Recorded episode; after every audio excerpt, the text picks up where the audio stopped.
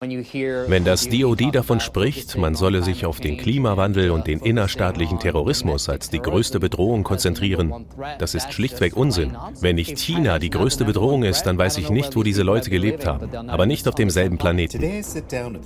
Heute sitze ich hier mit Nicholas Jayan, ehemaliger Chief Software Officer der US Air Force und Space Force. Er sagt, die Besten und Klügsten verlassen das Verteidigungsministerium. Das chinesische Militär überhole aber die Amerikaner und sammle durch Programme wie TikTok enorme Datenmengen, mit denen auch Amerikaner manipuliert werden können. Die Gesichts- und Stimmabdrücke, all die installierten Anwendungen auf ihrem Handy, mit wem sie sprechen, was sie mögen, was nicht, wonach sie suchen. Diese Datenmenge, von der wir heute sprechen, wird die nächste Generation von Waffen mit künstlicher Intelligenz und maschinellem Lernen antreiben. Dies ist American Thought Leaders und ich bin Jan Jekielek. Nicholas Chayan, schön Sie bei American Thought Leaders begrüßen zu dürfen. Danke für die Einladung. Schön, Sie wieder hier zu haben. Ein Jahr ist es her, seit Sie die Air Force als Chief Software Officer verlassen haben. Sie haben viel darüber nachgedacht. Ich habe viel darüber nachgedacht, nämlich über TikTok und seinen Einfluss auf die amerikanische Gesellschaft. Ein unglaublicher Einfluss. Ich habe gerade gelesen, die Amerikaner verbringen jetzt mehr Zeit auf TikTok als auf YouTube. Einfach unglaublich. Und das sagen Sie über TikTok. Es sei möglicherweise die mächtigste Waffe der Massenmanipulation und Fehlinformation, die je von der KPC geschaffen wurde. Okay, das ist eine große Aussage.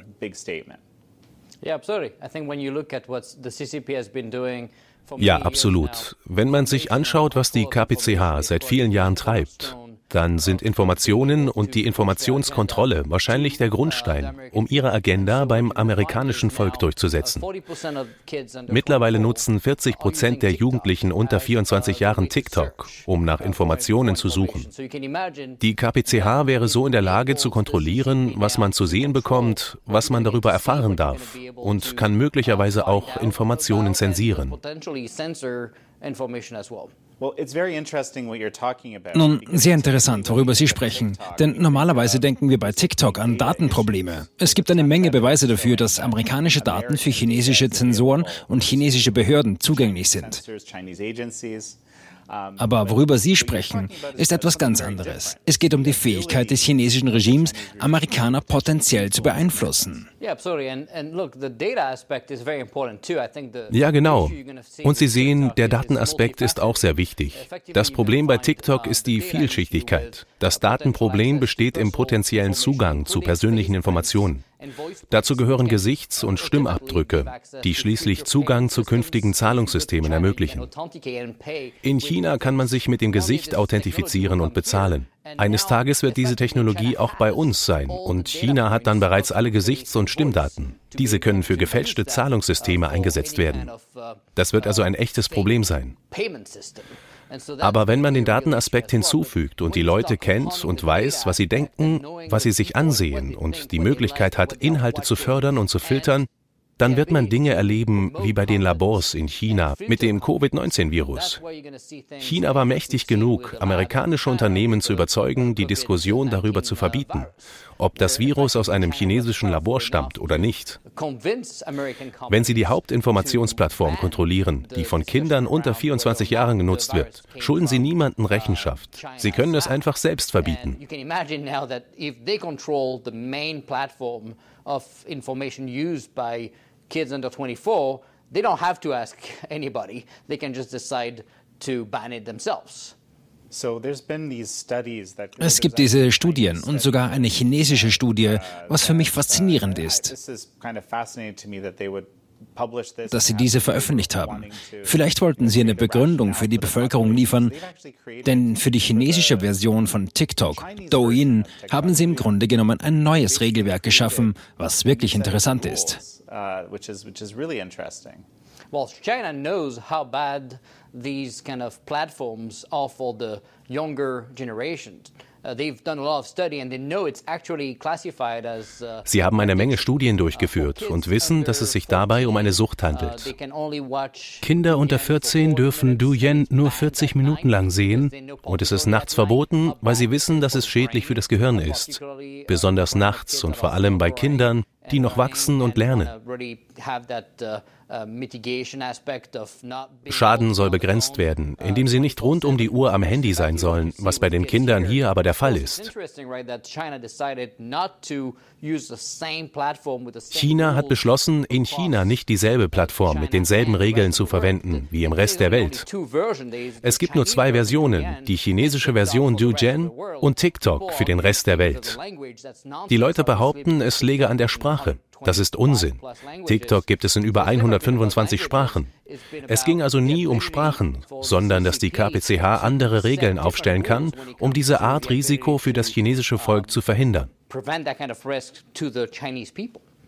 Aber es gibt noch mehr.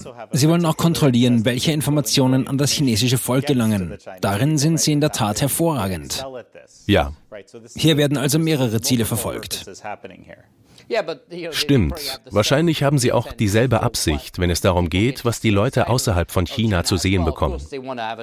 Natürlich wollen sie den chinesischen Markt stärker kontrollieren. Aber das Interessante ist, dass der Algorithmus selbst Bildungsinhalte und historische Inhalte fördert und nicht die Tanzschritte die wir hier in den USA und in Europa sehen. Das ist kein Zufall. Was sie fördern, ist speziell darauf ausgerichtet, uns nach unten zu ziehen, anstatt nach oben. Nach welchen Kriterien wählt Ihrer Meinung nach das Regime die Inhalte aus?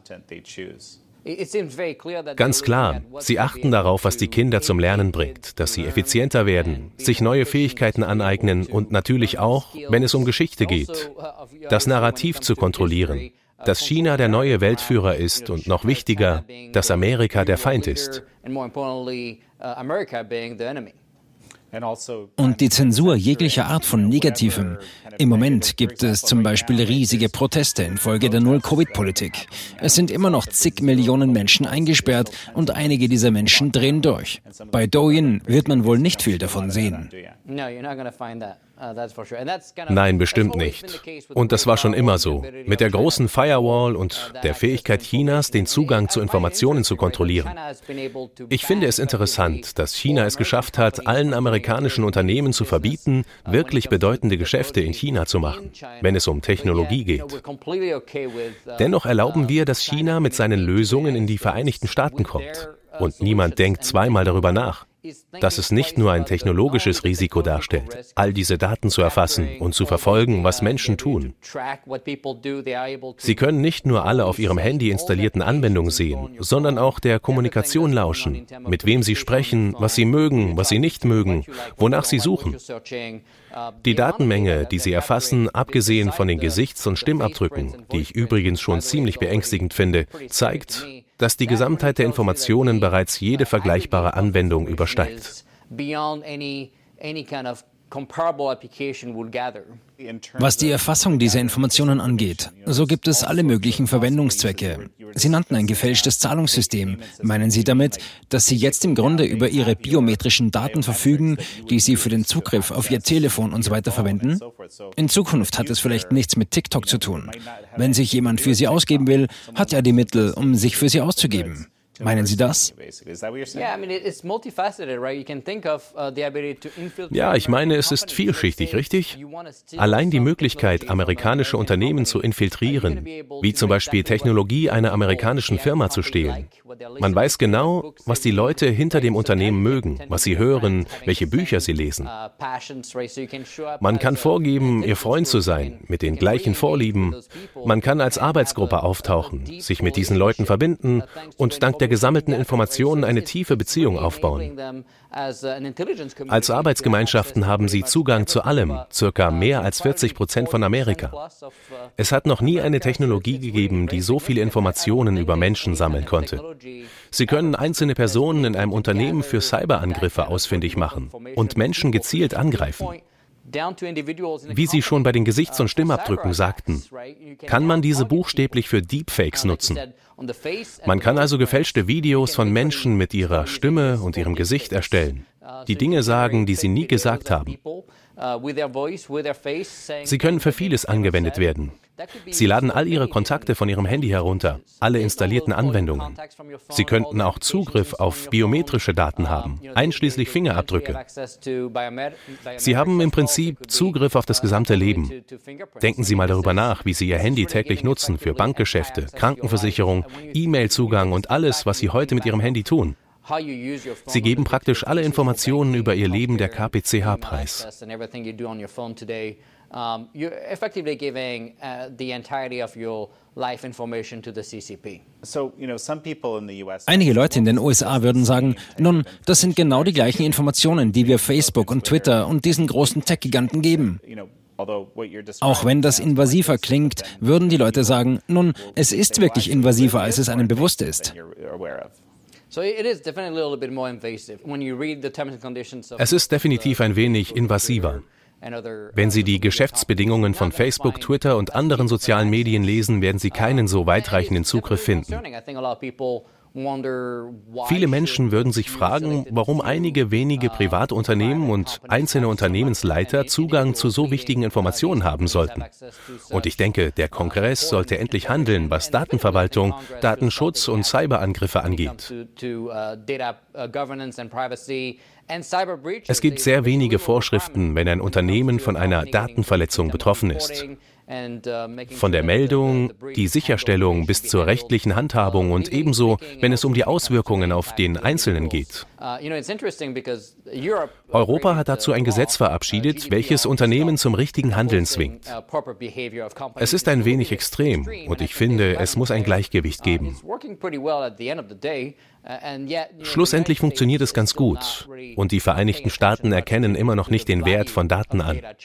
China hat 2016 die Shanghaier Datenbörse gegründet und bekommt dadurch Zugriff auf die Daten der amerikanischen und europäischen Unternehmen. Sie ermöglichen den Zugang zu einer Plattform, die einer Handelsplattform für Aktien ähnelt, jedoch für Daten. Darauf können sowohl US- als auch chinesische und europäische Unternehmen Zugangsdaten verkaufen und damit handeln. Und die KPCH bekommt eine kostenlose Kopie davon. Warum soll uns das kümmern? Weil die Datenmenge, über die wir hier sprechen, die Grundlage für die nächste Generation von Waffen mit künstlicher Intelligenz und maschinellem Lernen bilden werden. Und zwar nicht nur für grundlegende Anwendungen wie Menschenspionage, Gesichtserkennung und dergleichen, sondern auch für die zukünftigen Waffen, die tatsächlich physische Waffen sein werden but it's also now being used for the next generation uh, weapons of actual uh, physical weapons. Welcher Zusammenhang besteht hier? Können Sie das etwas näher erläutern? Wie ist die Beziehung zur Datenmenge und wie hängt das mit dem Einsatz von Waffen zusammen? Das ist nicht so klar. Das Datenvolumen und Tempo sind sehr wichtig bei der Bildung und Training der KI-Modelle. Die KI-Modelle, wie bei Tesla, sammeln so viele Daten von Autos, um die Selbstfahrfunktionen zu optimieren. Sie erfassen Informationen über alles, was in der Umgebung des Autos passiert. Was im wirklichen Leben passiert, kreuzende Menschen, Hunde, Haustiere, alles, richtig? Auf den ersten Blick könnte man meinen, dass einige der gesammelten Daten für das Auto selbst unwichtig sind, wie die proaktive Erkennung von Wartungsproblemen. All diese Elemente ermöglichen es der KI, besser und schneller zu werden. Ein kombinierter Effekt. Je mehr Daten man hat, desto schneller kann man trainieren. Je schneller man trainiert und je schneller man die KI im wirklichen Leben einsetzen kann, desto mehr wird sie lernen. Mit mehr Daten kann man also bessere Fähigkeiten aufbauen. Und das betrifft so ziemlich jeden Lebensaspekt.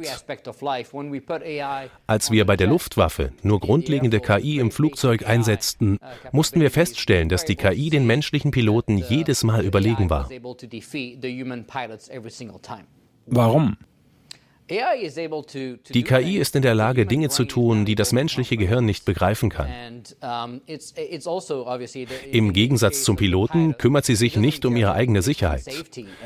Daher geht sie Risiken ein und tut Dinge, die Piloten gelernt haben, nicht zu tun, sowohl zu ihrer eigenen Sicherheit als auch zur Sicherheit des Flugzeugs. Uh, Aber die KI ist in der Lage, sich viel detaillierter an die Vorgaben zu halten.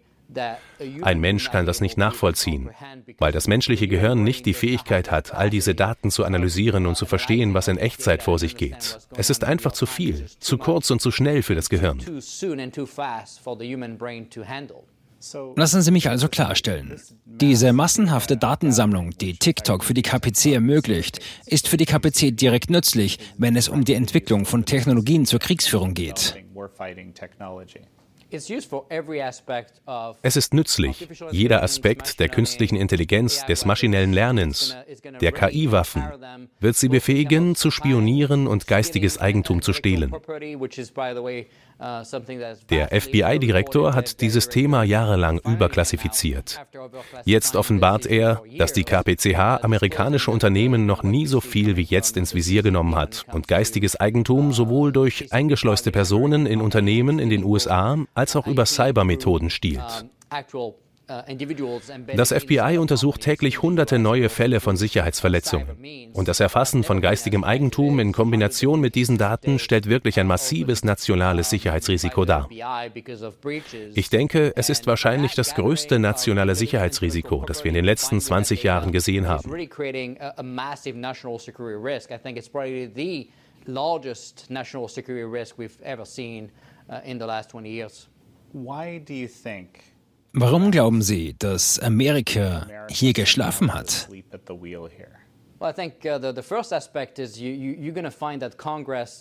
Nun, erstens hat der Kongress immer noch Schwierigkeiten, sein Handy einzuschalten, geschweige denn die Macht der Daten zu verstehen. Es mangelt an Verständnis für die Cybersicherheit, künstliche Intelligenz und Software im Allgemeinen. Schaut man sich die Hyperschalltechnik mit all diesen Quantencomputer-Risiken an. Innerhalb von zehn Jahren wird ein Quantencomputer in der Lage sein, alle Verschlüsselungen der Vereinigten Staaten zu knacken, sowohl im Bereich der nationalen Sicherheit als auch bei kommerziellen Unternehmen, Zahlungssystemen und so weiter. Es gibt kein Verständnis für Technologie. Vielleicht, weil es im Kongress keine Amtszeitbeschränkung gibt und man am Ende mit Leuten zu tun hat, die fehl am Platze sind. Daher denke ich, dass der erste Schritt in der öffentlichen Sensibilisierung liegt. Wir klassifizieren diese Themen auch viel zu sehr. Das Verteidigungsministerium, FBI und Justizministerium taten dies, sodass die Amerikaner die Probleme nicht einmal wahrnehmen. Ich denke, wir sollten mehr über den Umfang und die Angriffsmethoden offenlegen. Das Wer und Warum wäre nicht nötig. Aber wenn wir einfach offenlegen könnten, was passiert und wirklich das Bewusstsein schärfen, wäre das meiner Meinung nach die größte Auswirkung. Denn dann würden amerikanische Unternehmen sich erheben und bereit sein, der US-Regierung zu helfen, es besser zu machen. Momentan weigern sich die meisten Unternehmen, mit dem Verteidigungsministerium zusammenzuarbeiten, während sie in China keine andere Wahl haben. Wirtschaftlich sind die amerikanischen Unternehmen im Vergleich zu den chinesischen führend. Aber die US-Regierung, insbesondere das Verteidigungsministerium, liegt zurück. Wir haben keinen Zugang zu den besten amerikanischen Unternehmen, die KPCH aber zu den besten chinesischen Unternehmen. Also selbst wenn sie die Nummer zwei sind, auf der militärischen Seite sind sie die Nummer eins. Ohne Zugang zu den amerikanischen Technologien liegt das Verteidigungsministerium bei der Übernahme innovativer Technologien mindestens 10 bis 15 Jahre zurück. Sie meinen, dass das US-Verteidigungsministerium keinen Zugang zu den besten KI-Technologien hat, die Google und einige der anderen führenden Unternehmen in diesem Bereich haben, während sie in China Zugang haben. Ist es das, was Sie sagen wollen? Ja, genau richtig. Die meisten innovativen KI-Unternehmen in den Vereinigten Staaten verweigern die Zusammenarbeit mit dem Verteidigungsministerium. Ich habe versucht, viele von Ihnen in stundenlangen Gesprächen zu überzeugen, von den großen Unternehmen wie Google bis hin zu den kleinsten Startups. Herausgekommen ist, dass sie bereit sind, mit dem Verteidigungsministerium Geschäfte zu machen, wenn es um E-Mails, Personalmanagement und Optimierung der Geschäftskonzepte geht. Doch hier geht es um Kriegsführung. Das Verteidigungsministerium ist keine Organisation zur Verwaltung von Menschen. Wenn man keinen Zugang zu den Besten der Besten hat, kann man auch keine KI-Waffen der nächsten Generation entwickeln. Keiner will sie einsetzen. Und das Problem ist, dass die Leute in diesem Kumbaya-Universum leben, besonders im Silicon Valley. wo sie die Tatsache, dass wir diese Waffen zur Abschreckung benötigen, nicht wahrhaben wollen. Niemand will sie einsetzen, genau wie Atomwaffen, aber wir müssen sie haben. Wir können nicht die Einzigen ohne diese sein. Was man also in den letzten drei, vier Jahren im Pentagon gehört hat, vor allem von den Google-Delegierten, ist, dass wir uns auf die Ethik und auf den Großteil der Finanzierung dieser KI-Teams im Verteidigungsministerium konzentrieren sollten, anstatt auf die KI-Waffen. Man sollte nicht zu weit gehen, wie etwa vollständig gesteuerte KI-Waffen haben, die auf Ziele schießen. Es geht hier noch nicht einmal um solche fortgeschrittenen Technologien. Wir sprechen von sehr einfachen KI-Waffen, die einfach proaktiv besser zielen können, wobei der Mensch über das Schießen entscheidet. Es besteht also kein Risiko, dass die KI die Kontrolle über die Welt übernimmt. Am Ende wollen diese Unternehmen die Menschen dazu bringen, über Ethik zu sprechen und darüber, warum wir nicht mit KI-Waffen arbeiten sollen. China ist es völlig egal und es nutzt die Vorteile. Es ist ganz klar, dass jede Art von KI-gestützte Waffe, ohne Zweifel, der von Menschenhand gesteuerten Konstruktion überlegen ist.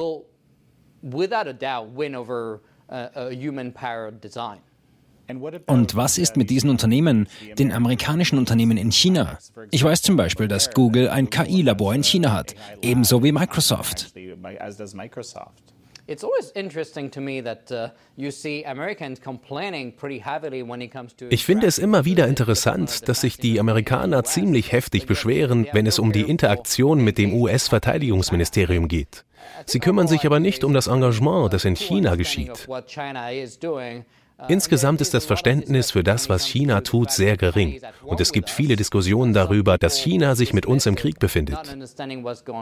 Manche wollen nicht verstehen, was vor sich geht. Und ich denke, es geht wirklich darum, die Öffentlichkeit darüber aufzuklären, was China in den letzten 30 Jahren getan hat. Das ist nichts Neues, aber wir haben China die Möglichkeit gegeben, nicht nur viele kritische Produktionsbereiche zu kontrollieren, sondern auch die Medizin. Wir können nicht einmal mehr Penicillin in den Vereinigten Staaten herstellen lassen. Dasselbe gilt für Chips. Deshalb ist Taiwan so wichtig. Sie haben gesehen, dass der Kongress mit einem neuen Gesetz zum ersten Mal etwas Sinnvolles getan hat. Er hat in Chips aus amerikanischer Produktion investiert. Ich glaube 52 Milliarden Dollar. Das ist ein Anfang. Aber wenn man sieht, wie viel China für Chips ausgibt, ist das immer noch zu wenig. Zudem, wenn die Regierung Geld ausgibt, werden gut 80 Prozent davon verschwendet. Es geht nicht an den richtigen Ort. Ich weiß also nicht, wie viel davon in sinnvolle Investitionen fließen wird. Aber wenn man sich die Bedeutung Taiwans vor Augen führt, kann ich Ihnen sagen, dass, wenn in Taiwan etwas passiert, die meisten kritischen Infrastrukturen und auch die kritischen Industrien zu 100 Prozent zusammenbrechen werden. Es gibt keinen Notfallplan. Soweit ich weiß, baut TSMC, der führende Chiphersteller in Taiwan, in diesem Moment eine Fabrik in den USA.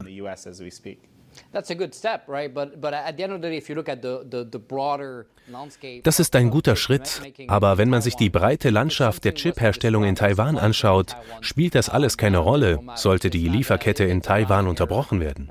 Verglichen mit dem Volumen, über das wir hier sprechen, ist es ein Rundungsfehler.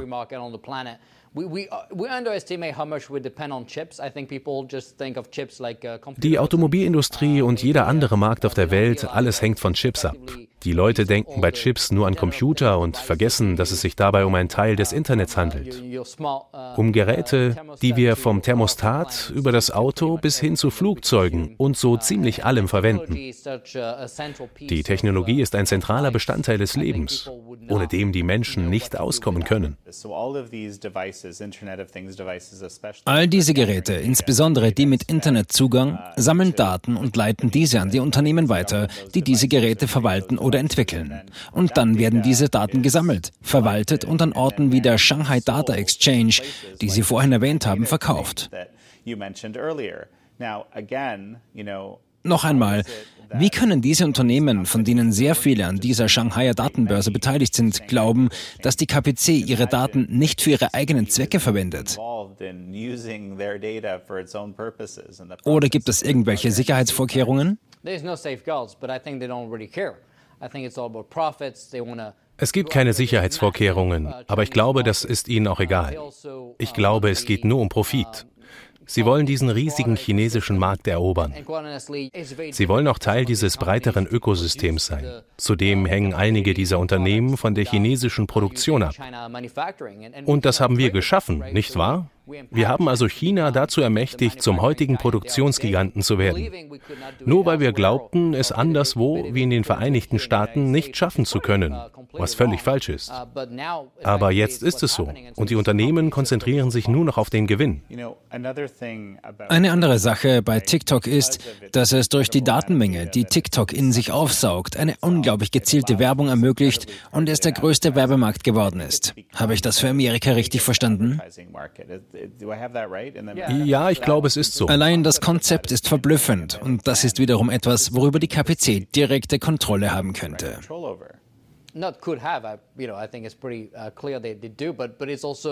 Nicht haben könnte, sondern bereits hat. Fakt ist aber auch, dass wir ihr Wachstum finanzieren. Die Werbeeinnahmen sind also der Treibstoff für die nächste Innovation und die Fähigkeiten der nächsten Generation, die aus China kommt. Mir ist gerade etwas aufgefallen. Eine der Auswirkungen der sogenannten Lockdown-Politik in vielen Teilen der Welt, vor allem in der technologiegestützten Welt, war, dass die Menschen viel mehr Zeit im Internet verbrachten und Werbung schauten und so weiter. Es scheint hier also einen Zusammenhang zu geben. Oh, oh ja, für China ist das ein Gewinn. Die Menschen verbringen mehr Zeit online und leben in diesem Paralleluniversum. Uh, Unternehmen investieren ins Metaverse und die Menschen leben in diesem nicht wahr gewordenen Traum. Aber es werden tatsächlich Schafe geschaffen. Es soll das menschliche Gehirn davon abhalten, sich auf die Lösung von Problemen zu konzentrieren. Und die Bevölkerung akzeptiert einfach diese Abriegelungen, diese Einschränkungen der Freiheit. Und das ist alles Teil der gleichen Strategie, um uns entweder dümmer zu machen oder zumindest weniger bereit, sich zu wehren. dumber or at the very least uh, less willing to, to fight back. Berichte sagen, dass Führungskräfte aus dem Silicon Valley ihren Kindern die Nutzung sozialer Medien verbieten. Es gibt auch Beweise dafür, dass viele dieser Technologien süchtig machen. Sollte also jeder seinen Kindern die Nutzung sozialer Medien verbieten und seine eigene Nutzung einschränken? Für alles gibt es ein gewisses Maß. Ich würde TikTok nicht benutzen. Ich würde den Konsum sicherlich einschränken wollen und China ist da ziemlich schlau. Die Beschränkung auf 40 Minuten für Kinder unter 14 Jahren und das Verbot in der Nacht ist wohl richtig. Vielleicht sollten wir ausnahmsweise einmal ihre eigenen Konzepte klauen. Ich finde es faszinierend, dass Sie Videospiele auch als eine Art geistiges Opium bezeichnen. Ich erinnere mich daran, in den staatlichen Medien etwas gelesen zu haben. In gewisser Weise versuchen sie also, ihre Bevölkerung vor denselben Auswirkungen zu schützen, wie sie hierzulande zu beobachten sind. Aber sie wollen eigentlich keine kritisch denkende Bevölkerung haben, sondern eher eine gefügige. Sie konkurrieren mit zwei unterschiedlichen Zielen, wollen aber gleichzeitig intelligente Menschen. Man will sie also dazu bringen, zu lernen und zu innovieren. So gibt es 120 Millionen Chinesen, die in Wissenschaft und Technologie ausgebildet sind. Das ist nur ein Drittel der Vereinigten Staaten. Damit konkurrieren wir. Doch je mehr es werden, desto weniger werden wir dazu imstande sein. Wir müssen also schlauer sein, bereit sein, etwas anderes zu machen und mit weniger Volumen innovativer zu sein. Und wie Sie wissen, geht es in der Welt vor allem um das Volumen. Es ist also sehr schwierig, gegen eine so große Menschenmenge zu konkurrieren. Uh, In Indien funktioniert das sehr gut. Wenn man sich die meisten CIOs, CEOs und CTOs der Fortune 500 Unternehmen anschaut. Indien ist sehr gut darin, Top-Talente in die ganze Welt zu bringen und sie zu befähigen, weltweit führend zu werden. Das ist also etwas, wo Sie denken, dass hier eine Lösung her muss. Schaffen wir das nicht, könnten wir nicht weiterhin wettbewerbsfähig und relevant bleiben. Ich sage immer, dass das Verteidigungsministerium möglicherweise durch Cyberangriffe geschädigt werden könnte. Ich mache mir um die Cybersicherheit Sorgen. Aber es macht mir noch mehr Sorgen, dass das Verteidigungsministerium unnötig wird, sodass sogar niemand mehr versucht, uns zu hacken. Und wir stehen kurz davor. Wir haben eine gespaltene Bevölkerung und die Politik, die wir seit Jahren kennen, wird immer schlimmer. Man konzentriert sich auf die falschen Probleme. Wenn das DOD davon spricht, man solle sich auf den Klimawandel und den innerstaatlichen Terrorismus als die größte Bedrohung konzentrieren, das ist schlichtweg Unsinn. Das ist nicht das, worauf wir uns als Verteidigungsministerium zum Schutz Amerikas konzentrieren sollten. Wenn nicht China die größte Bedrohung ist, dann weiß ich nicht, wo diese Leute gelebt haben, aber nicht auf demselben Planeten.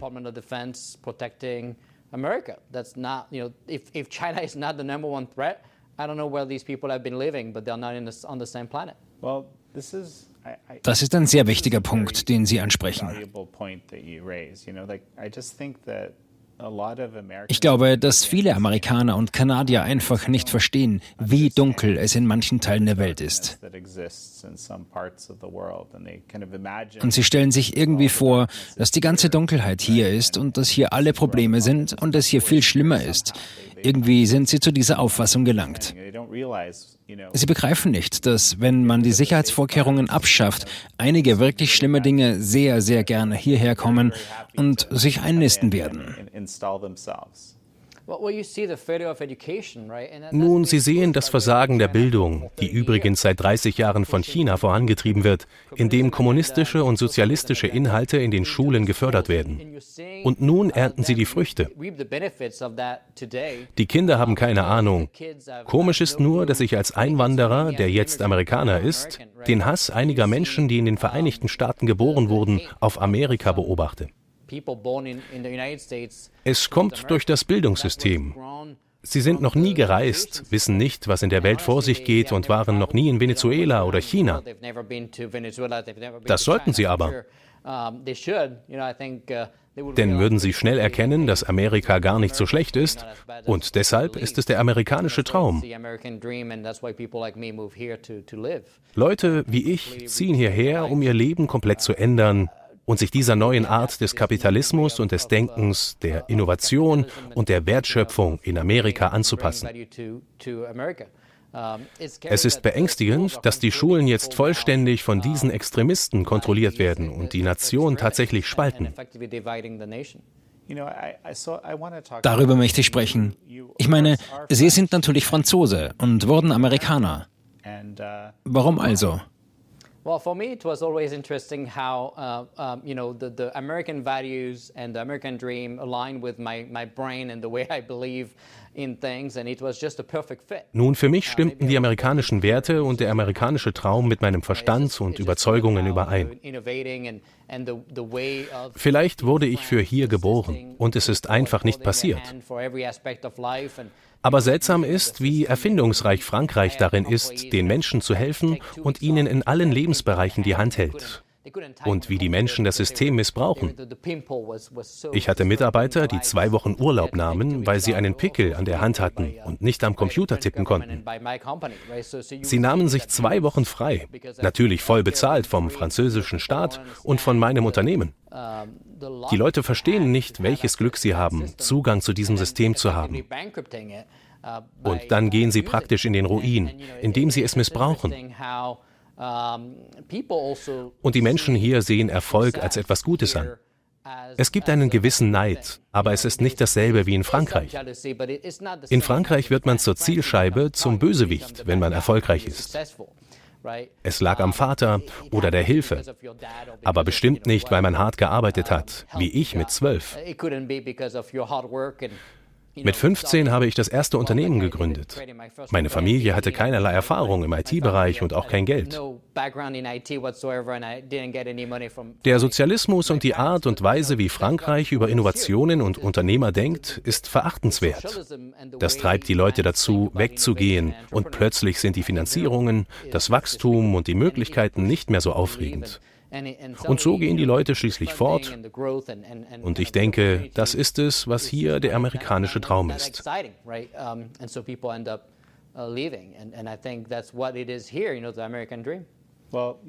Nun sind Sie Amerikaner und haben auch den privaten Sektor verlassen, trotz großen Erfolgs.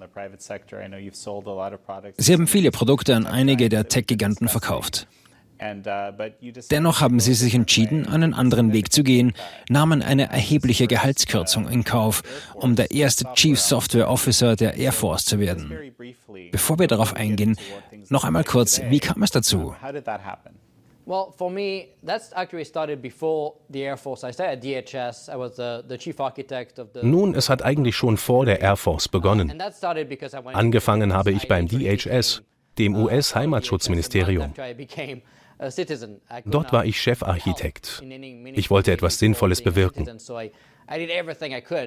Einen Monat nach meiner Staatsbürgerschaft wurde ich Teil des DHS. Ich stimmte meinen Arbeitsbeginn mit meiner Einbürgerung ab und konzentrierte mich auf Cybersicherheit. Und dabei erkannte ich, wie schlecht es um die kritischen Infrastrukturen in Bezug auf die Cyberabwehr stand. Ich wollte wirklich etwas ändern und das Verteidigungsministerium war besonders spannend, weil man dort wirklich Leben retten kann.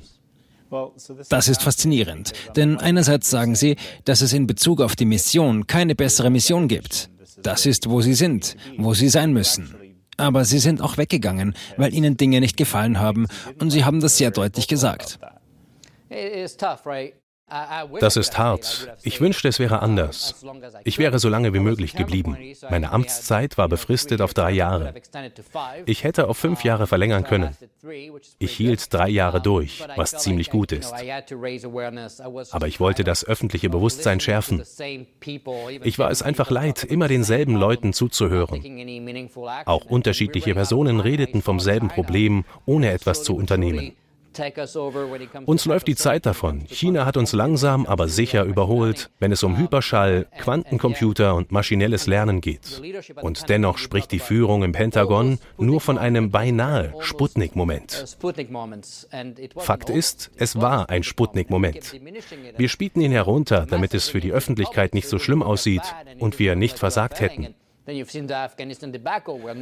Sie haben das Afghanistan-Debakel gesehen. Niemand wird dazu zur Rechenschaft gezogen. Das frustriert die Menschen.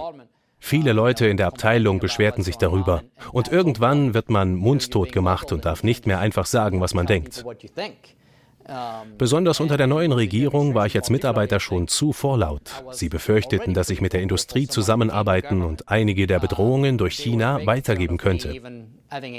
Da hatte ich das Gefühl, hey, hey, es ist wichtig, dass ich weggehe und in der Lage bin, das Bewusstsein zu schärfen und dafür zu sorgen, dass die Leute verstehen, dass wir noch anderthalb Jahre Zeit haben, um aufzuwachen.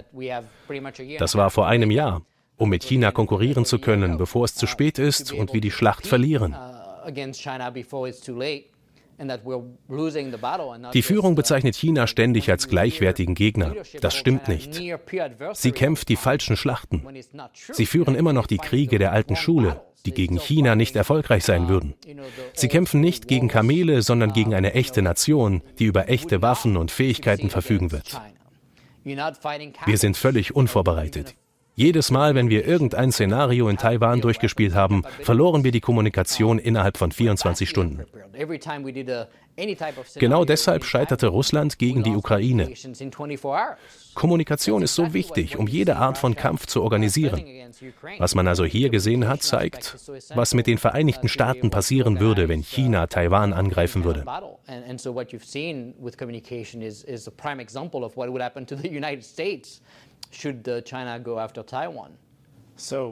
Haben wir also ein Jahr später unsere Lektion gelernt?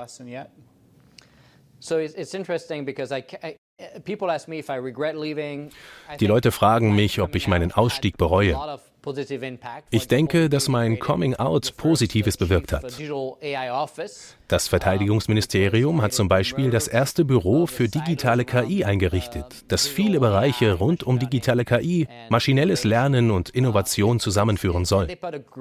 Und sie haben eine großartige Person eingesetzt. Craig Martell kam ebenfalls aus der Gewerbebranche. Er ist direkt dem stellvertretenden Verteidigungsminister unterstellt, was selten ist. Sie wollen also die Dinge wirklich angehen. Leider bestand aber das Hauptziel darin, dieses Büro aufzubauen.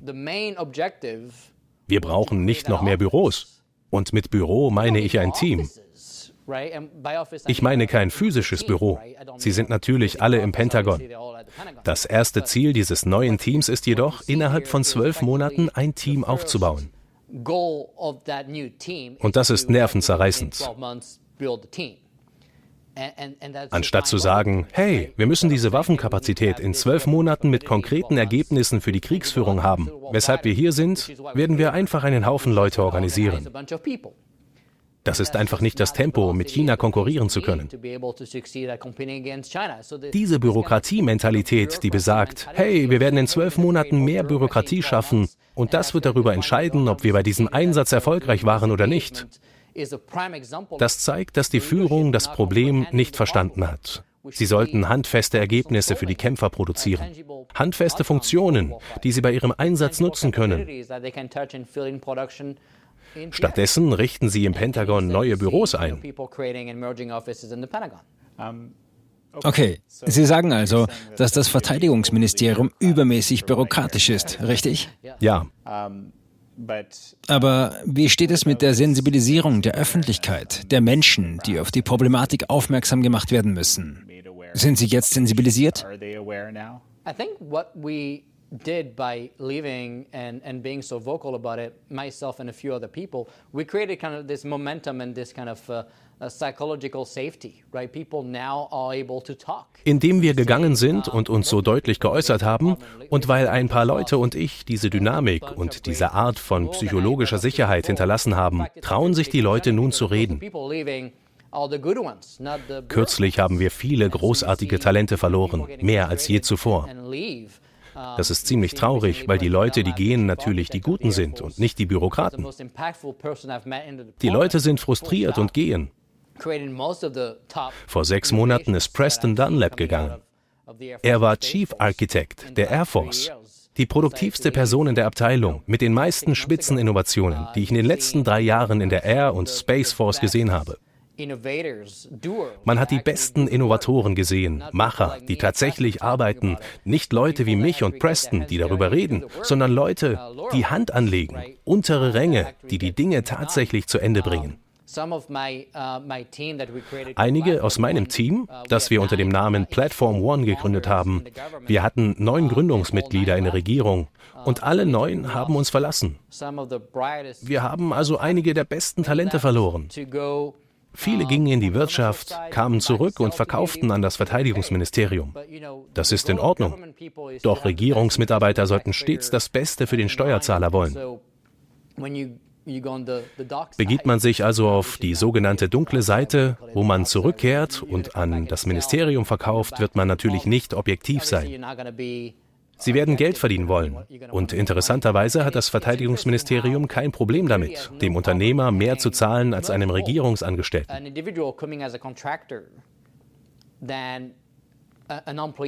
Der Höchstlohn ist lächerlich. Die meisten Leute, die gehen, verdienen am Ende sogar das zwei- bis dreifache. Dabei ist die Mission so aufregend, die all diese Leute anzieht. Und dann haben wir dieses Lohngefälle. Und trotzdem finden wir immer noch gute Leute. Sie können sich vorstellen, dass, wenn wir diese Anstellungshürden abschaffen und das Lohngefälle einschränken würden, viele Probleme gelöst werden und wir könnten die besten Talente anwerben. Die Leute wollen etwas bewirken, aber sind sie bereit, in jungen Jahren auf zwei bis dreimal so hohes Gehalt zu verzichten? Die Leute müssen ihre Familie ernähren.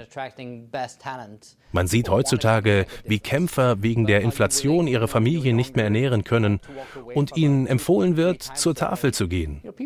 Das ist verachtenswert. not being able to feed their family and, and recommended to go to the food bank to get food. It's despicable. So uh, Nehmen wir mal an, das Lohngefälle wäre abgeschafft, so dass die Leute wettbewerbsfähige Löhne erhalten. Aber Sie sagen auch, dass es da noch die Bürokratie gibt, die einschränkt. Ja, aber wir können die Bürokratie abbauen, mit den richtigen Leuten in den Regierungsstellen. Entscheidend ist, dass sie in der Regierung arbeiten und nicht als Unternehmer. Denn so können sie keine Entscheidungen treffen. Sie müssen sich an das halten, was die Regierungsangestellten sagen.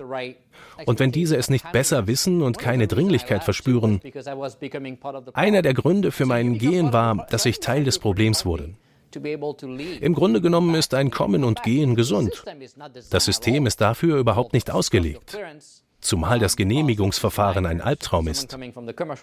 Für jemanden aus der Wirtschaftsbranche wird es sehr mühsam sein, allein das Einstellungs- und das Genehmigungsverfahren zu bewältigen. Und wenn man geht, verfällt die Zulassung und man kann nicht mehr zurück. Das ist kein Zufall, sondern Absicht, um diese DoD-Blase zu schaffen. So wie wir die Silicon Valley-Blase haben. Ich nenne sie auch Kumbaya-Blase. Aber die DOD-Blase ist diese Inkompetenzblase, geschaffen, um sicherzustellen, dass wir die Talente begrenzen, sodass die Leute außerhalb der Branche es sehr schwer haben, überhaupt einen Job zu bekommen. Moment mal, eine Inkompetenzblase? Inkompetenzblase. Das klingt schrecklich. You know, that's the issue when you have this self-sustaining bubble. Das ist das größte Problem mit der sich selbst erhaltenen Blase. Am Ende verlassen die Leute die Regierung. Mehr als 90 Prozent der Generaldirektoren kündigen für die fünf größten Unternehmen im Verteidigungsbereich. Dort verkaufen sie das, was sie in ihrem Job versuchten und nicht schafften. Und leider gibt es viele großartige Leute. Aber was sie nicht wissen, wissen sie nicht. Ich sage zum Scherz, bräuchte man die Führungskräfte im Pentagon für zwei Wochen zu SpaceX, würden ihre Gehirne implodieren. Sie können die Geschwindigkeit in der Wirtschaftsbranche nicht erfassen. Das System ist einfach schlecht konzipiert. Sie befinden sich in einem Gebäude ohne Kommunikation, ohne Mobiltelefon, richtig? Sie werden wahrscheinlich der Letzte sein, der von einem Angriff auf Amerika erfährt, wenn er eines Tages im Pentagon stattfindet, weil wir völlig abgeschnitten sind. Wahrscheinlich bekommen Sie eher eine Nachricht auf der CNN oder Fox News App, bevor wir im Pentagon davon erfahren. Das zeigt Ihnen, dass diese Blase keinen Zugang zu traditionellen Methoden und der Geschwindigkeit in der Wirtschaft hat. Wir brauchen mehr Leute, die aus der Wirtschaft kommen und diese verlassen, anstatt nur in die Regierung zu kommen, um dann in Unternehmen zu wechseln, um das zu tun, was sie bereits wissen. Sie erkennen nicht, Moment mal, so sollten wir Geschäfte machen. Wenn Sie zu Start-ups oder zu SpaceX oder Tesla gehen würden, zu irgendeinem Unternehmen, das innovativ und schnell ist und die Dinge erledigt, dann würde sich die Investition rentieren. Vor einem Jahr sagten Sie, dass wir noch anderthalb Jahre Zeit hätten, um aufzuholen. Jetzt sind wir ein Jahr dabei. Wie nah sind wir dran? So not only we did not catch up, that's what worries me again. We actually let China uh, wir haben nicht nur aufgeholt, sondern haben China in vielen Bereichen die Führung überlassen. Uh, Ausnahme bildet der Bereich der Hyperschalltechnik. Wir haben endlich angefangen, mehr zu investieren. China hat immer noch mehr als 200 Hyperschallraketen. Wir haben jetzt elf oder zwölf. Immer noch eine ziemlich große Lücke. Und natürlich die Angst vorm Scheitern. Das ist der Grund, warum Unternehmen wie SpaceX so erfolgreich sind. Sie haben diese Mentalität, hey, wenn wir nicht scheitern, lernen wir nicht. Im Ministerium ist das schlecht. Lieber kein Risiko eingehen, um innovativ zu sein. Und die Angst vor dem Scheitern behindert große Innovationen. Im letzten Jahr haben also eine ganze Reihe von Mitarbeitern die Abteilung verlassen. Vieles davon hat wahrscheinlich mit dem Debakel in Afghanistan zu tun. Personen müssen keine Rechenschaft ablegen, kommen trotz Fehler ungeschoren davon. Menschen kamen um. Und die Rekrutierung ist katastrophal. Wir haben Schwierigkeiten, neue Rekruten zu finden, weil unsere neuen Generationen übergewichtig sind und keine Lust haben zu dienen. Und diese Mentalität, Amerika sei schlecht. Sie verlieren also einen ziemlich großen Teil der Bevölkerung. Einer der Gründe, warum Covid in den Vereinigten Staaten so schlimm war, ist das Übergewicht in der Bevölkerung und niemand will das ansprechen. Und man kann keine übergewichtigen Menschen im Militär haben, was das Problem noch verschärft. Angesichts dessen ist China so gut darin, diesen Krieg gegen die Vereinigten Staaten zu führen. Jedes dieser verschiedenen Elemente ist Teil eines zusammenhängenden Plans. Wir sind so isoliert voneinander. Das Außenministerium, das DHS, DOJ und DOD, dass wir das nicht verstehen. Und wir haben keine Möglichkeit darauf zu reagieren. Wenn ich Ihnen zuhöre, klingt es fast so, als gehörten Sie immer noch dazu, würden immer noch darüber nachdenken und dabei sein wollen. Würden Sie wieder zurückgehen, wenn Sie darum gebeten würden? I would go back, but I don't know if they would invite me back. I think ja, aber ob sie das wollen, weiß ich nicht. Je nachdem, was im Jahr 2025 passieren wird, werden wir wieder zurück sein. Es gibt eben dieses Problem, wenn man Dinge offen anspricht. Im Militär wird einem beigebracht, die Dinge für sich zu behalten, und das ist schön und gut. Drei Jahre lang habe ich mich daran gehalten, bis ich das Gefühl hatte, hey, seit drei Jahren reden wir über die gleichen Probleme und das Verteidigungsministerium unternimmt nichts dagegen. Also zur Tat zu schreiten war für mich und die Nation wichtig. Und ehrlich gesagt, ich hatte keine Kinder, als ich anfing. Jetzt habe ich drei Kinder, denn ich habe Zwillinge. Sie sind nun vier Jahre alt. Die Dringlichkeit und die Angst hielten mich nachts wach. Ich konnte es einfach nicht länger ignorieren, weil ich das Gefühl hatte, dass ich meine Kinder im Stich lasse. Ich lasse die Kinder unserer amerikanischen Freunde im Stich, wenn wir nicht sofort etwas unternehmen. Und so läuft uns die Zeit davon. Und niemand unternimmt etwas dagegen. Man könnte einfach da bleiben und es nicht in Ordnung bringen. Und ehrlich gesagt, mit dem Wechsel in der Regierung, Minister Candle ist ein großartiger Mensch und ich glaube, er kann wirklich etwas erreichen. Aber einige der Beauftragten wurden leider von der Verwaltung ausgesucht, um bestimmte Punkte abzuhaken. Es geht um Gender, es geht um andere Dinge als Kompetenz. Und ganz ehrlich, das sind wichtige Aufgaben. Es ist mir egal, wen Sie lieben und was Sie in Ihrem Leben gerne tun. Aber was mich interessiert ist, ob Sie kompetent sind. Und im Moment gibt es eine ganze Reihe von Delegierten, die aus keinem anderen Grund hier sind, als dass sie bestimmte Kriterien erfüllen. Ich habe erlebt, wie Leute übergangen wurden, weil sie weiß und männlich waren. Obwohl sie großartig und kompetent waren, wurden sie durch Leute ersetzt, die dort nichts zu suchen haben. Und Sie müssen zu diesen Leuten gehen und ihnen Bericht erstatten und versuchen, sie auszubilden. Und so geht man einen Schritt zurück, verbringt drei Jahre lang damit, Dinge in Ordnung zu bringen, mit den Leuten auszukommen, das Problem zu verstehen und dann fängt man wieder von vorne an. Es ist einfach so viel Arbeit. Wir brauchen die Besten der Besten und wir müssen aufhören, uns zu spalten.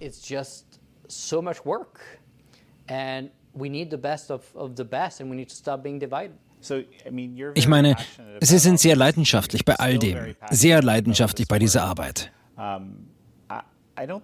Ich glaube, es gibt immer noch keinen neuen Chief Software Officer. No, that tells you Uh, Nein, das ist interessant. Als der stellvertretende Staatssekretär, Herr Hunter, vor dem Kongress verteidigt wurde, wurde er gefragt, hey, Software ist für das Verteidigungsministerium wichtig, nicht wahr? Wir gehen also davon aus, dass es Ihre Priorität sein wird, diese Rolle zu besetzen. Und er sagte, ja, es ist meine oberste Priorität, diese Rolle des Chief Software Office zu besetzen. Und ein Jahr später haben sie immer noch niemanden ernannt. Das hätte bei dieser Rolle innerhalb von 20 Tagen geschehen können. Angeblich würden sie immer noch Vorstellungsgespräche führen. Ich habe noch nichts gehört. Anscheinend haben sie zwei Bewerber aus der Wirtschaftsbranche und eine interne Person. Die Bewerber aus der Wirtschaft haben kein Interesse mehr, weil sie seit einem Jahr warten, ohne eine Antwort. Das muss man sich erst mal vorstellen. Ein Jahr lang warten, keine Kommunikation. Niemand will so einen Job haben. Es hätte nur 30 Tage dauern dürfen. Ich habe für meine Anstellung um die 45 Tage gebraucht und ich bin Franzose und habe den damit verbundenen Papierkrieg. In den meisten Fällen ist es aber eine 30-Tage-Entscheidung.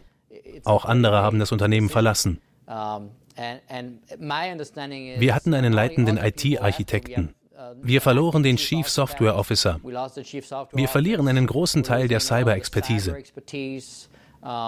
Es gab auch einen Chief Software Office des Verteidigungsministeriums, der ernannt wurde, nachdem ich gegangen war. Er hielt es ein Jahr aus. Er ging verärgert über den mangelnden Eifer, das System zu reparieren. Jason Weiss war sehr kompetent und einer der besten Software-Experten in diesem Gebäude. Er hielt es zwölf Monate aus. Ich habe also mit drei Jahren ziemlich gut abgeschnitten. Nick, irgendwelche abschließenden Gedanken zum Schluss? Für die meisten Amerikaner wäre es sehr wichtig, die Bedrohung durch die KPCH zu verstehen. Hier geht es nicht um China. Das chinesische Volk hat nicht wirklich eine Wahl, aber die KPCH ist hier ein Feind.